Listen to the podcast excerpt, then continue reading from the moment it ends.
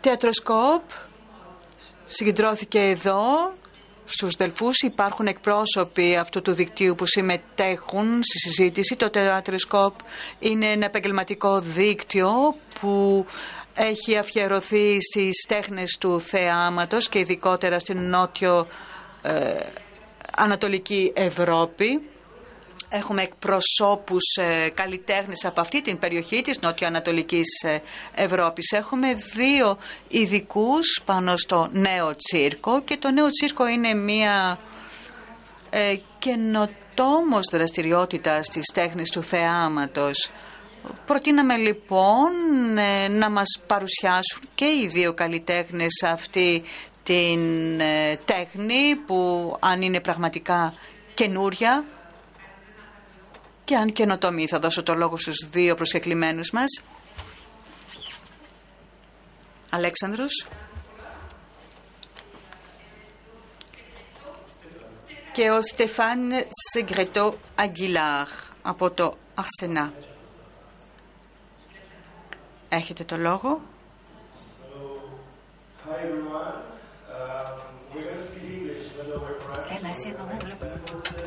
It's after lunch, and I hope you don't fall asleep. So grab a coffee right now if you need one, okay?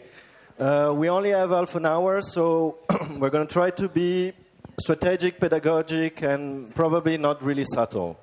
Uh, my name is Stefan, maybe Ernesto when I'm in Greece. Um, and I am the και είμαι ο συντονιστής ε, του Τσίρκο Στράντα, που είναι το ευρωπαϊκό δίκτυο για τις ε, τέχνες ε, του τσίρκου και για τις τέχνες του δρόμου. Έχει την έδρα στο Παρίσι και επίσης εντάσσεται στο Αρσενά, που είναι το εθνικό δίκτυο για, το, για την τέχνη του δρόμου και του τσίρκου.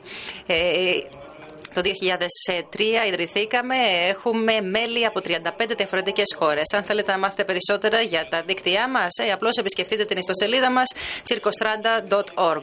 Ο συνάδελφός μου εδώ ε, θα συστηθεί μόνος του. Είμαι ο Αλεξάνδρο Φρέ, είμαι ακροβάτης και είμαι ο ιδρυτής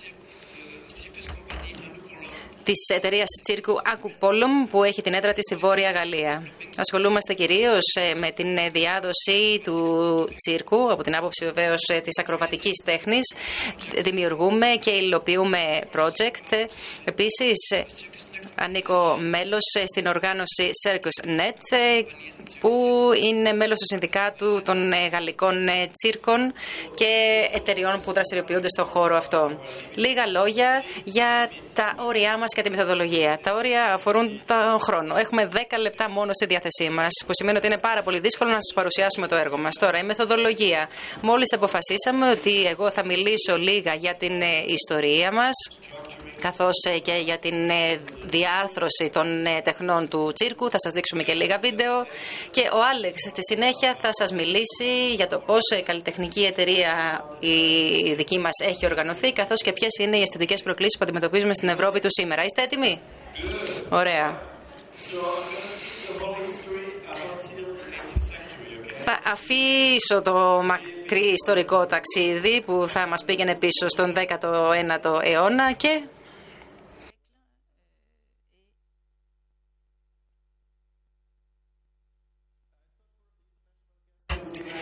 Έκρινα ότι θα ήταν καλύτερο να μιλήσω στα αγγλικά, δεδομένου ότι έχουμε και καλεσμένους από πολλέ άλλες χώρες. Ωραία. Ποιοι από εσάς θέλετε να μιλήσουμε στα αγγλικά, σηκώστε το χέρι. Γαλλικά.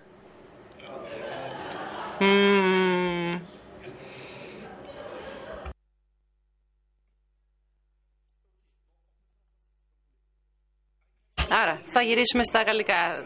Η μόνη γλώσσα που δεν μπορώ να μιλήσω είναι τα ελληνικά. Το μόνο που μπορώ να πω είναι καλημέρα, ευχαριστώ πολύ. Αυτά.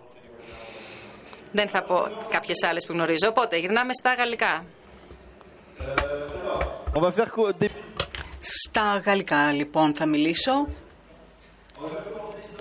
Θα ξεκινήσουμε από το 1768 όταν ο Φιλίπ Ασλέ, ένας Βρετανός στρατιωτικός με τη σύζυγό του, Πατή Ασλέ, για πρώτη φορά αντί να κάνουν ε, διαγωνισμούς ευθεία γραμμή θα αποφασίσουν να κάνουν διαγωνισμούς σε κυκλική τροχιά έφυποι. Θα εντάξουν σε αυτά τα θεάματα και άλλες δραστηριότητες όπως κλόουν, ταχυδακτηλουργούς, ε, ε, ζώα, όχι άγρια ζώα και ακροβατικά. Για πρώτη φορά λοιπόν θα έχουμε ένα entertainment, ένα θέαμα που συγκεντρώνει δραστηριότητες που υπήρχαν ήδη από το Μεσαίωνα. Θα κάνουμε ένα μεγάλο άλμα μέχρι τη δεκαετία, θα πάμε στη δεκαετία του 60. Η πρώτη ήταν η σημαντική θεμελιώδης χρονιά. Φέτος γιορτάζουμε τα 250 χρόνια του τσίρκου, γι' αυτό σας τα αναφέρω. Στη συνέχεια αναπτύσσεται το τσίρκο μέσα από τις οικογένειες. Έχουμε οικογένειες οι οποίες θα συνεχίσουν να αναπτύσσουν το τσίρκο με τέντες, με θεάματα. Και έχουμε στη συνέχεια τα κοινωνικά κινήματα το 68 στη Γαλλία, τα γνωστά κινήματα. Το Μάιο του 68 λοιπόν ο καλλιτέχνης θέλει να διαδραματίσει ένα νέο ρόλο στην κοινωνία και παράλληλα στη Γαλλία έχουμε Έχω σημειώσει στα αγγλικά, λέω μιλητής και δυσκολεύομαι. Ε, έχετε, έχουμε δύο μέρη που μπορεί κανείς να μάθει μέσα από τις οικογένειες, εκτός από το οικογενειακό περιβάλλον, να γίνει κανείς να η τσίρκο. Είναι η Σιλβιά Μουνφόρ και η Ακαδημία Φρατινή. Το 1985 δημιουργείται στη Γαλλία το CNAC, CNAC, το Εθνικό Κέντρο των Τεχνών του Τσίρκου. Θα δημιουργηθούν και άλλα στην Ευρώπη και τότε δημιουργούνται και τα πρώτα φεστιβάλ, οι μεγάλες πρώτες ε, ομάδες και το 1995 έχουμε το Εθνικό Κέντρο των Τεχνών του Τσίρκου. Είναι βασικός, βασικός σταθμός. Το 2001 έχουμε τη χρονιά του τσίρκου. Τα αγαπάμε εμείς αυτά στη Γαλλία και δημιουργεί στη συνέχεια τους τους, τα κέντρα παραγωγής για τις τέχνες του τσίρκου που διαχέονται ε, σε 14 σε σύνολο κέντρα στη Γαλλία και στη συνέχεια έχουμε το Τσίρκο Στράντα που δημιουργείται και συντονίζω. Στη δομή λοιπόν, στη διάρθρωση των τεχνών του τσίρκου από τη στιγμή που υπάρχει μια εκπαίδευση, ανώτατη εκπαίδευση, η οποία οδηγεί σε ένα ε, πιστοποιεί την εκπαίδευση, αλλάζει τα δεδομένα. Έχουμε τις κομπανίες και τα φεστιβάλ, είναι δύο οντότητες που διαρθρώνουν όλο τον κλάδο και αυτό υπάρχει στη Γαλλία. Αυτή η διάρθρωση που είναι καθαρά γαλλογαλλική ε, επαναλήφθηκε και στην Φιλανδία την μιμήθηκαν. Πριν 15 χρόνια δεν υπήρχε τίποτα. Σήμερα στην Φιλανδία η εξέλιξη είναι εξίσου σημαντική ε, με τη Γαλλία. Βέβαια ε, λαμβάνοντας υπόψη τη, το, την πληθυσμιακή διαφορά. Εάν θέλετε περισσότερα για την ιστορία του τσίρκου, είναι, υπάρχει ένας ιστορικός, ο, ο Πασκιάλ Ζακόπ, στη Γαλλία, σας καλώ να τα διαβάσετε. Έχει ασχοληθεί με την ιστορία του τσίρκου. Για να περάσουμε στο δεύτερο στάδιο που είναι η διάρθρωση, σας καλώ να δούμε ένα βίντεο που θα μας προβάλλει ο Ζουλιάν και είναι στα αγγλικά, λυπάμαι λέει ο μιλητής. Λοιπόν, ε, αυτό το βίντεο το φτιάξαμε στο πλαίσιο του Τσίρκο Στράντα για να παρουσιάσουμε το οικοσύστημα του τσίρκου και των τεχνών του δρόμου στην Ευρώπη. Μια μεθοδολογικής ε, φύσεως παρέμβαση. Στο δίκτυο έχουμε ε, διάφορες συνεργασίες με φορείς οργανισμούς που παρατηρούν, που παρακολουθούν και έρχονται σε επαφή με όλους τους φορείς στη χώρα τους. Όμως τους ζητήσαμε στοιχεία. Δεν είναι επιστημονικά όλα αυτά τα στοιχεία γιατί ο τρόπος ε, συλλογής των στοιχείων δεν είναι ίδια, η ημερομηνία συλλογής των στοιχείων δεν είναι ίδια. Όμως για πρώτη φορά έχουμε ένα, μια ένα ποσοτικό στοιχείο. Ποιοι είναι επαγγελματίες, ποιοι εργάζονται στο χώρο, ποιοι είναι οι δημοσιογράφοι ε, του χώρου, ποιοι ασχολούνται. Και έχουμε ένα εργαλείο λοιπόν αρκετά δυναμικό, χρήσιμο για να δούμε ποια είναι η παρουσία μας στο χώρο, ποιοι είμαστε και πόσοι είμαστε. Θα αποφύγω να σας πω ότι συμβαίνει εκτός Ευρώπης έλλειψη χρόνου, όμως θα σας αναφέρω τα, το διακύβευμα, το διαφορετικό διακύβευμα στην Ευρώπη, όχι μόνο στη Γαλλία γιατί είναι μια ιδιαίτερη χώρα, ιδιαίτερη χώρα στην ε, Ευρώπη, εκεί υπάρχει η μεγαλύτερη ανάπτυξη σε ό,τι αφορά το, το τσίρκο, από την Ισλανδία, την Πορτογαλία, Ε, στην Ευρώπη λοιπόν τα προβλήματα είναι κοινά. Πρώτο έχουμε το ζήτημα της αναγνώρισης. Σε ορισμένες χώρες, στη Γερμανία για παράδειγμα, οι τέχνες του τσίρκου θεωρούνται εμπορική δραστηριότητα και όχι ε,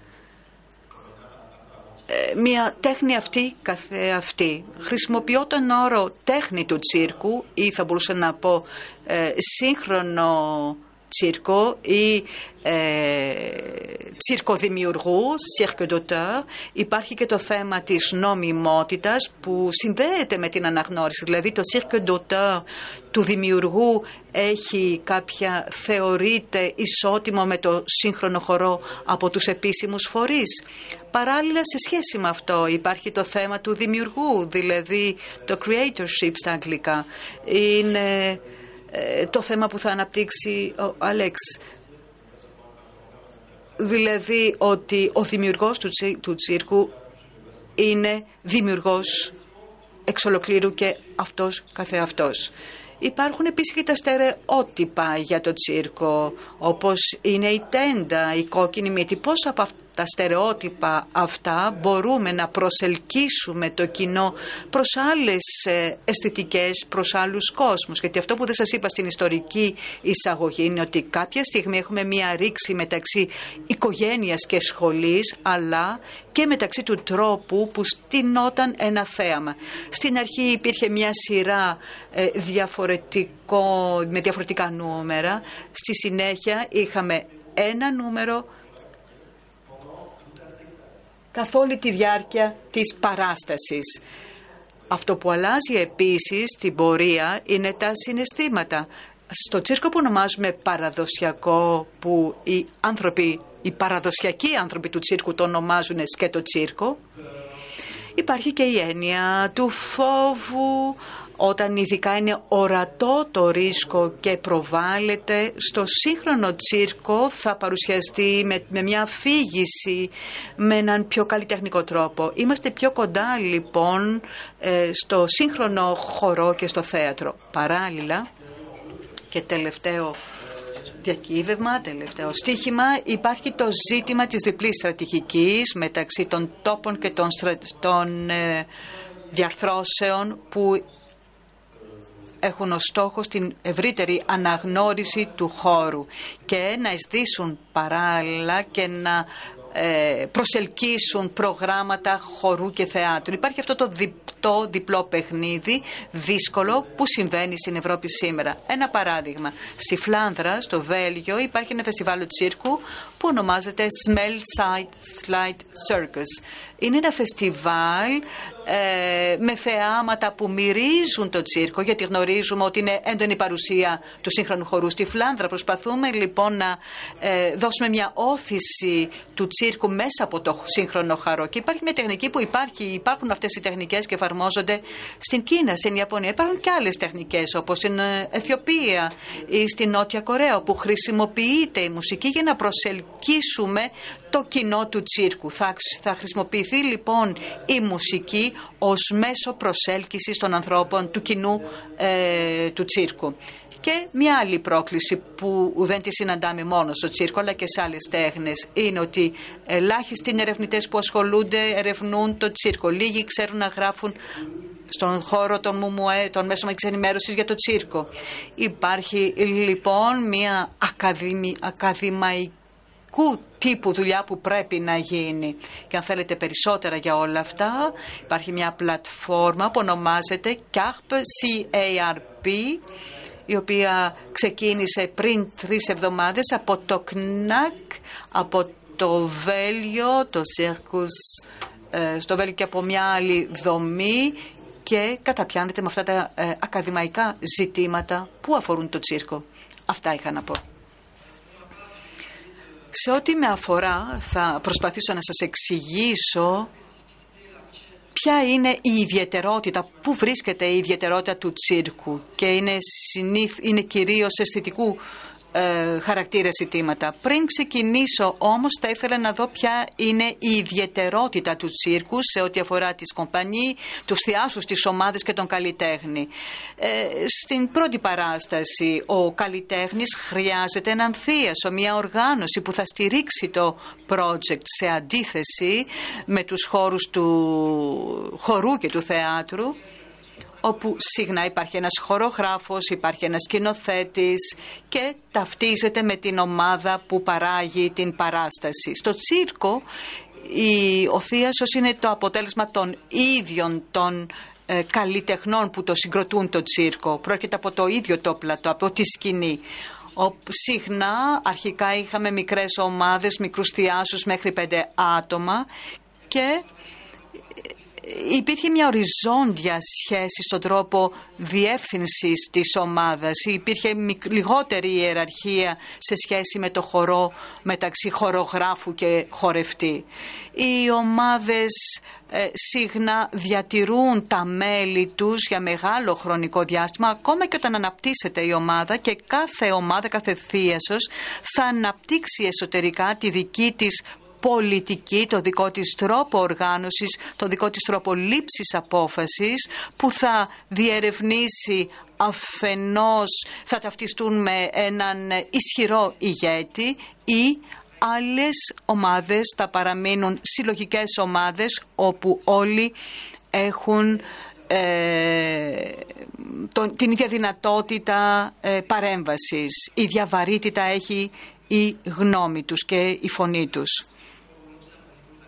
Αυτό που παρατηρούμε σε επίπεδο κομπανί το παρατηρούμε και σε επίπεδο ατόμου. Ο καλλιτέχνης στο τσίρκο είναι ο ίδιος ο δημιουργός. το, το μέσο του είναι το σώμα του. Ο καλλιτέχνης λοιπόν στο τσίρκο δύσκολα θα έχει μια έξωθεν καθοδήγηση. Συχνά οι παραστάσεις ετοιμάζονται από τους ίδιους τους καλλιτέχνες του θειάσου. Όταν απευθύνονται σε κάποιον για να διευθύνει το τσίρκο, θεωρούν ότι είναι ένας βοηθός, σύμβουλος, αρρωγός, αλλά δεν ε, προέρχεται από αυτόν η το ίδιο το αποτέλεσμα της παράστασης.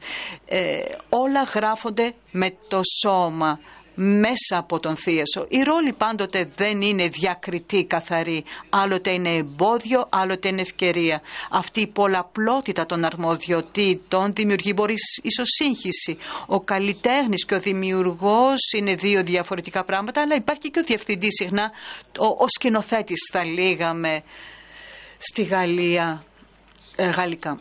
Αυτές οι τρεις αρμοδιότητες συχνά συγχέονται και δημιουργούνται θεάματα παραστάσεις που έχουν μια μυρωδιά αρκετά ιδιαίτερη. Αυτό δεν σημαίνει ότι ορισμένοι καλλιτέχνες μπορούν να έχουν τη δική τους καριέρα και σταδιοδρομία ως ερμηνευτές που ταυτίζονται λιγότερο με μια συγκεκριμένη κομπανή μπορούν να δουλέψουν σε, μια, σε ένα τσίρκο, σε συγκεκριμένες παραστάσεις αλλά θα αναπτύξουν και τη δική τους σταδιοδρομία στο τσίρκο ε, ως, ως, σε άλλες ομάδες ε, χορού, ε, τέχνη του δρόμου, τέχνες του δρόμου, στην όπερα. Και υπάρχουν κάποιοι καλλιτέχνες που θα ε, έχουν μια καριέρα καλλιτέχνη, αμυγός καλλιτέχνη.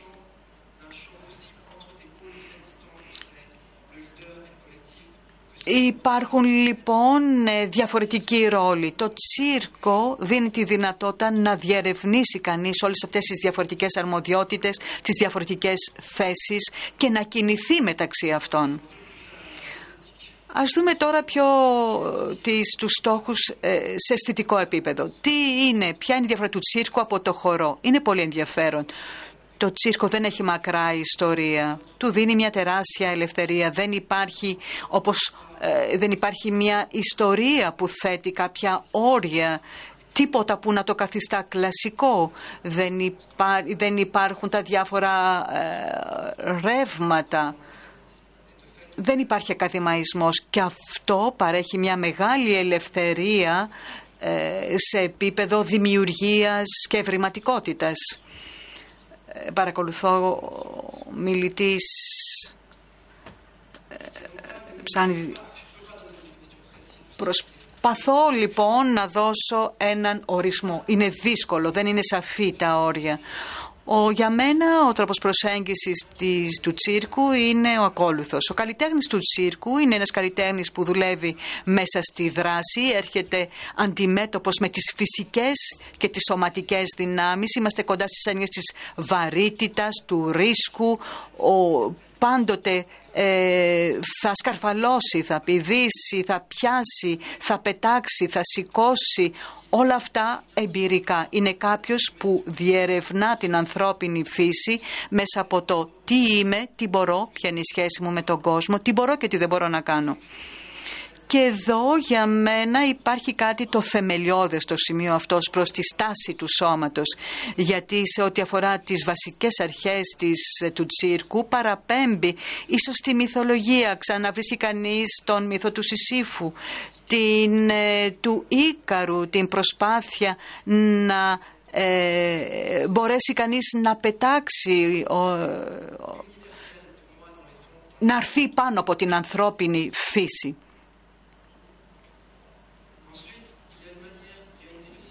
Υπάρχει ένας ορισμός του τσίρκου που μου αρέσει. Ο το τσίρκο λένε είναι ένας τρόπος προβολής του σώματος και του, του ανθρώπινου σώματος και των πραγμάτων στο χώρο.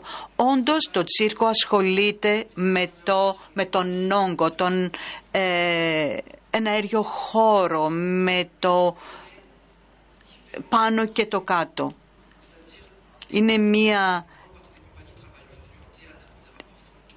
δραστηριότητα που ε, εμπεριέχει και θέατρο. Αυτή όμως που ε, εγώ υπερασπίζομαι σήμερα και που μπορεί να δικαιολογήσει τη διάρθρωσή του όπου όλοι γύρω γύρω βλέπουν τον καλλιτέχνη είχαμε σχέσεις από τη βάση στην κορυφή αλλά και αντιστρόφως από την κορυφή στη βάση υπάρχει μία διερεύνηση της ματιάς, της προσέγγισης, της οπτικής γωνίας, αλλά από την άποψη του καλλιτέχνη, η δραματουργία μπορεί να είναι πολύ διαφορετική.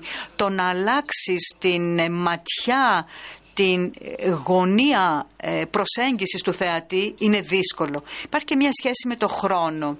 Έλεγα προηγουμένως ότι ο καλλιτέχνης στο τσίρκο έρχεται αντιμέτωπος με το τι μπορεί να κάνει το σώμα και έρχεται σε αντίθεση με την σωματική ανάπτυξη του παιδιού.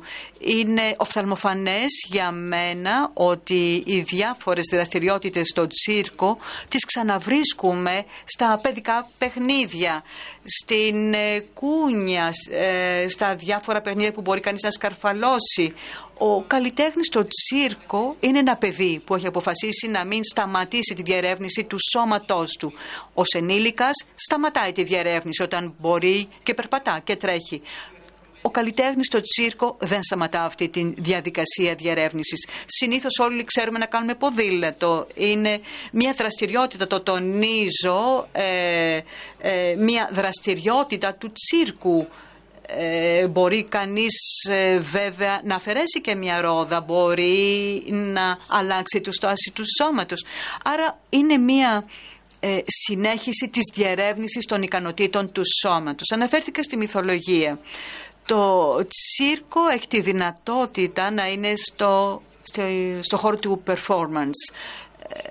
υπάρχει ο κίνδυνος, υπάρχει μια σχέση με την επιτυχία και την ήττα. Ο καλλιτέχνης στο τσίρκο συνεχώς δοκιμάζεται, συνεχώς ε, δοκιμάζεται έναντι των φυσικών δυνάμεων που προσπαθεί να τις ελέγξει. Και εδώ είναι πολύ σημαντικό υπάρχει αυτή η σχέση της επιτυχίας της και της αποτυχίας που για μένα συγκροτεί την ανθρώπινη φύση. Το τσίρκο με αυτόν τον ασαφή ορισμό ότι το τσίρκο είναι μια σχέση το οποίο παρακολουθεί τις τάσεις. Με το πέρασμα των χρόνων ε, ακολούθησε τις διάφορες τάσεις όπως είναι ο, ο εξωτισμός. Διερευνούμε πάντοτε ε, όλους τους τομείς. Έχουμε σχέση με τον αθλητισμό, με το χορό ε, με το θέατρο, το τσίρκο λοιπόν διατηρεί στενές σχέσεις με τις αστικές τέχνες, με τις τέχνες του σώματος, με τους free runners, με το hip hop στον τομέα του χορού, τα ε, ακραία, τα πιο extreme αθλήματα, ε, με τον χορό χρησιμοποιούμε και την ε, παντομήμα, αλλά είμαστε πιο κοντά στο σωματικό θέατρο. Έτσι λοιπόν το τσίρκο έχει αυτή την τύχη να ε, μπορεί να οριστεί δύσκολα αλλά μπορεί να διασταυρώνεται, να συναντάτε με πολλές ε, δραστηριότητες όπως τους roller skate, το BMX και το καθεξής. Το τσίρκο λοιπόν περιλαμβάνει πολλές ε, δραστηριότητες, πολλές μορφές τέχνης, μπορεί ε, να επεξεργάζεται την επεξεργασία του αντικειμένου, με την επεξεργασία του φωτός, την μαγεία, το κλούν, του, την τέχνη του ακροβάτη έχει πολλούς διαφορετικούς τομείς. Υπάρχουν θεμελιώδεις βασικές αρχές, αλλά κάθε τομέας θα δημιουργήσει τους δικούς τους δεσμούς και τις δικές τους συγγένειες. Η ταχυδακτηλουργία έχει τις δικές της, ε, η ακροβασία πιο πολλά με τα extreme αθλήματα. Αυτό που θέλω να πω είναι ότι πέρα από τον ακαδημαϊσμό υπάρχει το φάσμα της αλληλεπίδρασης του τσίρκου που είναι πάρα πολύ ευρύ και ως ε, καλλιτέχνης, ως κομπανί, ως θείασος έχουμε ένα τεράστιο δυναμικό, μια τεράστια δυνατότητα έρευνας και διερεύνησης της τεχνικής που είναι ένα μέσο, παραμένει ένα μέσο διερεύνησης της ανθρώπινης φύσης μέσα από τις διάφορες αυτές πτυχές. Θα σταματήσω εδώ για να δώσουμε και χρόνο στο ακροατήριο Μπορώ, έχω λίγα λεπτά για να... Υπάρχει ένα εργαλείο που ονομάζεται Le Nu Ancien που έχει εκπονήσει ο Jean-Michel Guy, ερευνητή, Γάλλος ερευνητής, που δίνει τη δυνατότητα να διερευνήσει κανείς όλα τα αισθητικά κινήματα. Αναζητήστε το στο ίντερνετ Jean-Michel Guy, Nuancier, αν δεν το βρίσκετε, ε, ρωτήστε με, είναι ένα εργαλείο που δίνει τη δυνατότητα να κατανοήσει κανείς, να αποκρυπτογραφήσει. Ερωτήσεις; Κουρασμένοι;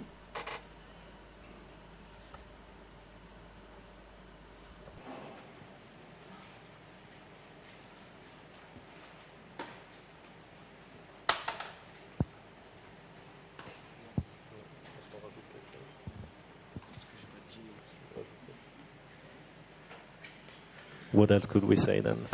Τι άλλο να σας πούμε; Ε, υπάρχει και ένα μικρό κεφάλαιο στο οποίο δεν αναφέρθηκα. Αχ, λυπάμαι, λέει, άρχισα να μιλάω στα αγγλικά, δεν πειράζει. C'est que je viens de parler du cirque. Αναφέρθηκα στο τσίρκο ως καλλιτεχνικό ε, δυναμικό. Αυτό με ενδιαφέρει άλλωστε ως καλλιτέχνη. Όμως φαίνεται ότι το τσίρκο έχει άλλα ενδιαφέροντα και συμφέροντα ε, όπως στον τομέα της εκπαίδευσης, στον κοινωνικό τομέα. Ε, το τσίρκο σε αντίθεση με τον αθλητισμό είναι ένας τρόπος ανάπτυξης ε, των ψυχοκινητικών ε, ικανοτήτων. Ως κοινωνικό εργαλείο μπορεί να είναι μια εξαιρετική διέξοδος. Στον τομέα των, ε, της ιατρικής και των ε, ε, μπορεί να αναπτύξει τις κινητικές δυνατότητες, ικανότητες των ανθρώπων, τις ψυχοκινητικές, αρκεί να μην στραφεί μόνο στην, στο performance. Δεδομένου ότι είναι πολύ ευρύ εργαλείο, δίνει τη δυνατότητα να συνδεθούν διαφορετικά πεδία. να τους προτείνουμε διαφορετικά ε, ραντεβού μέσα στο χρόνο. Αν θέλετε να μάθετε περισσότερα, αν θέλετε να έρθετε στη Γαλλία το 2019, τρεις σημαντικές ημερομηνίες. Πρώτη, Μασαλία τον Ιανουάριο, η Biennale του Τσίρκου, Διεθνής Biennale του Τσίρκου, μεγάλο φεστιβάλ σε υπέροχη πόλη. Δεύτερο, στην Ορμανδία, την ε, Άνοιξη, εξαιρετικό φεστιβάλ που εξερευνά την αισθητική, τις διαφορετικές αισθητικές από τις 12 έως τις 16 Μαρτίου. Θα γίνουν επαγγελματικές συναντήσεις ε, συντονισμένες από το Γαλλικό Ινστιτούτο. Τρίτη ημερομηνία, τρίτη, τρίτο ραντεβού. Και το Circus Next είναι μια ευρωπαϊκή πλατφόρμα της ε, ανάδυσης των καλλιτεχνικών ε, ε, δραστηριοτήτων, το Cirque Balkana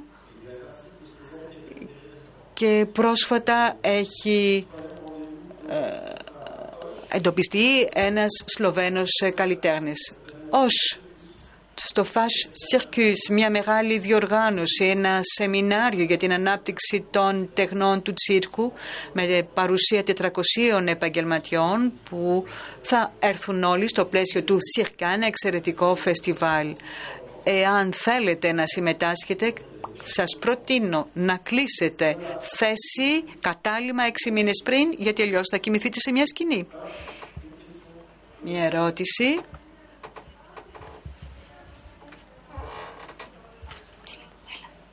Hors micro Hors euh, micro Impossible de traduire hors micro.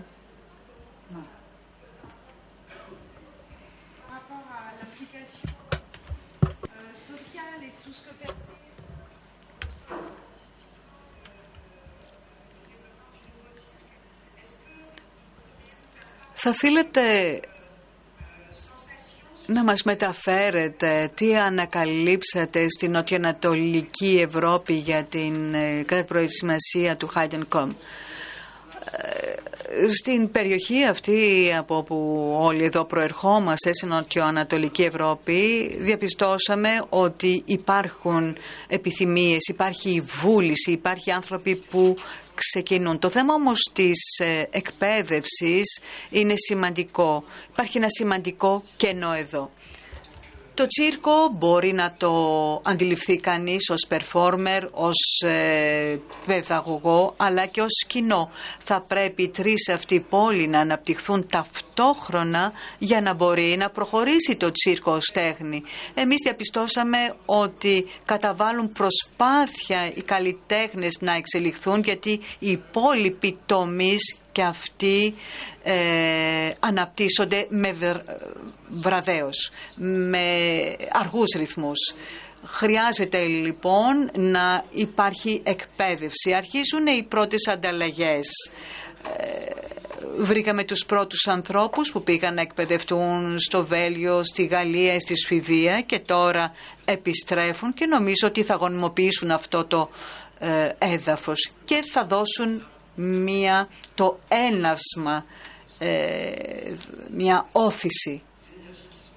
Θεωρώ ότι το δίκτυό μας θα δώσει τη δυνατότητα στους ανθρώπους να αναπτυχθούν στο μέλλον, γιατί νομίζω ότι η ευρωπαϊκή εμπειρία για την στην ανάπτυξη του τσίρκου ΑΠΕ κατέδειξε ότι όσο πιο πολλούς περιφερειακούς κέντρα και πόλους έχουμε, τόσο περισσότερο θα ε, ανοίγει τους ορίζοντές του το τσίρκο. Η αλήθεια είναι ότι όλοι οι άλλοι, οι παρεμβάσεις των υπόλοιπων χωρών μας ε, τροφοδοτούν με νέες αισθητικές και διευρύνουν περισσότερο το πεδίο του τσίρκου. Ευχαριστούμε. Θα πρέπει εδώ να σταματήσουμε. Θα επανέλθουμε σε μισή ώρα με θέμα τα μνημεία, τα ιστορικά μνημεία, πώς θα τα διατηρήσουμε ζωντανά. Ε, διάλειμμα μισή ώρα, ραντεβού και πάλι σε μισή ώρα όλοι εδώ. Ευχαριστώ.